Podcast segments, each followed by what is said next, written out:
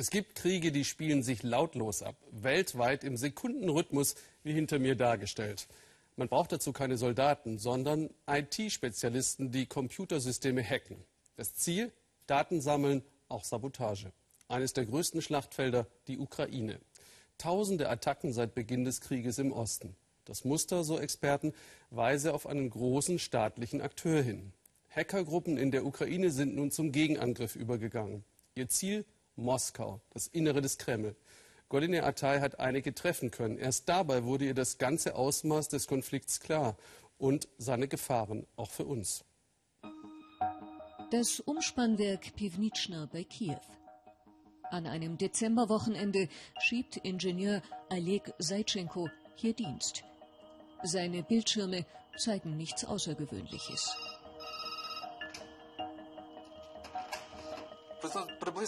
Es war gegen Mitternacht. Der Alarm ging an.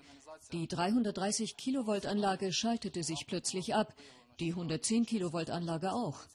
Aber das System meldete keinen Notfall.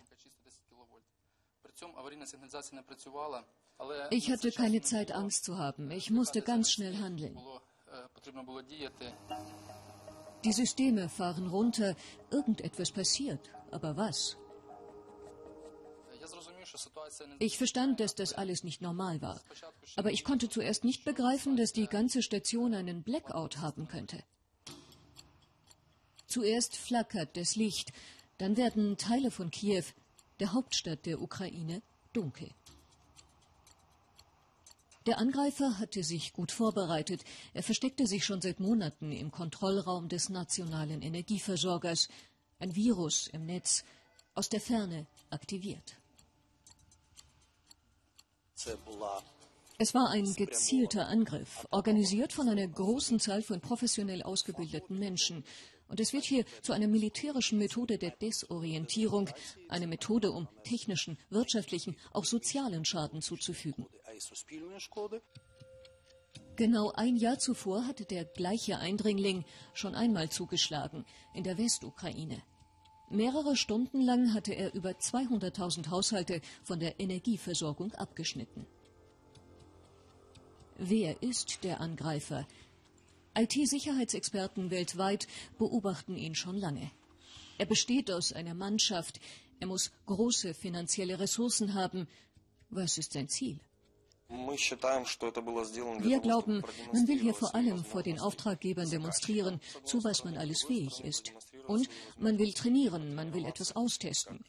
Der Cyberraum der Ukraine ist wirklich zu einem Testgebiet geworden. Seit 2014, seit dem Ausbruch des Krieges in der Ostukraine, hat es mehrere Angriffswellen gegeben. Die Eindringlinge tauchen in der Software der ukrainischen Eisenbahnen auf, das Fahrkartensystem stürzt ab, Fracht kann nicht registriert werden. Auch in den Rechnern des größten Flughafens von Kiew finden sich die Schädlinge. Fernsehsender melden Störungen. Hier wie in anderen Fällen schicken die Angreifer verseuchte E-Mails an Mitarbeiter und kommen so schließlich in das System hinein. Im Dezember 2016 kann die Staatskasse der Ukraine plötzlich kein Geld mehr überweisen. Wenn die Kriminellen ihr Ziel erreicht hätten, dann wären am Ende des Budgetjahres alle Zahlungen, alle Sozialleistungen blockiert gewesen. Das hätte zu sozialen Unruhen geführt und zu sehr negativen Vorfällen hier. Der ukrainische Sicherheitsrat glaubt, die Spur führe mit großer Wahrscheinlichkeit nach Russland. Cyberstreitkräfte operieren dort neben Heer, Marine und Luftwaffe. Russland zeigt dem Westen und der NATO, dass es solche Fähigkeiten besitzt. Wir sehen in der Ukraine den ersten Einsatz einer Cyberwaffe in Europa, den ersten Cyberangriff auf zivile Infrastruktur. Mai 2014. Eine prorussische Hackergruppe namens Cyber Berkut dringt in die Computer der zentralen ukrainischen Wahlkommission ein. Sie verbreitet die Falschnachricht, dass nicht Petro Poroschenko die meisten Stimmen habe, sondern der Kandidat der Rechtsnationalisten Dmitri Jarosch. Das russische Staatsfernsehen übernimmt diese Fake News. Cyber Berkut bekennen sich später auch zu einem Angriff auf die Webseiten des Deutschen Bundestages und des Kanzleramtes. In den Rechnern der Ukraine fänden sich unzählige Indizien auf russische oder prorussische Eindringlinge, berichten internationale Sicherheitsfirmen. Im Untergrund des Netzes tobt längst ein Krieg, parallel zum konventionellen Krieg. Wir treffen die Hacker mit den Tarnnamen Sean und Jeff. Jahrelang bildeten ukrainische und russische Hacker eine mächtige gemeinsame Cybergang. Dann kam der Krieg. Sean und Jeff greifen seitdem Russland an. Manchmal kennen sie den Feind persönlich. Ihre Hackergruppe drang in die Server der russischen Duma ein. Sie leakte geheime Dokumente, wie die russisch-orthodoxe Kirche den Krieg in der Ostukraine befeuert, und veröffentlichte die Mails eines Putin-Beraters. Wir haben einen Kostenplan geleakt, der zeigt, wie verschiedene Akteure, darunter die russisch-orthodoxe Kirche, Operationen in der Ostukraine finanzieren. Exakte Summen, präzise Pläne, alle Verantwortlichen.